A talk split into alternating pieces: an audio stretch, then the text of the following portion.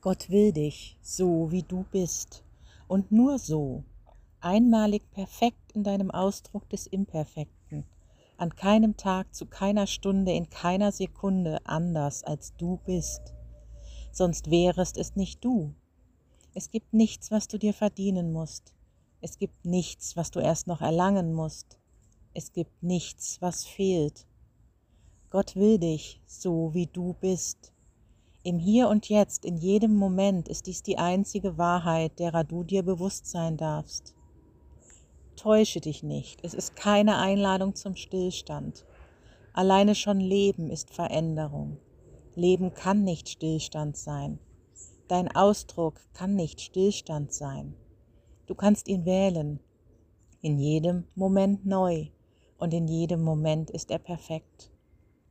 Deine Sehnsüchte weisen den Weg, deinen einmaligen Weg, deine Fortentwicklung, wie nur du dich veränderst durch die Ansammlung der Momente hinweg, die nur durch das Aufbewahren in deinem Gedächtnis zu deiner Vergangenheit werden.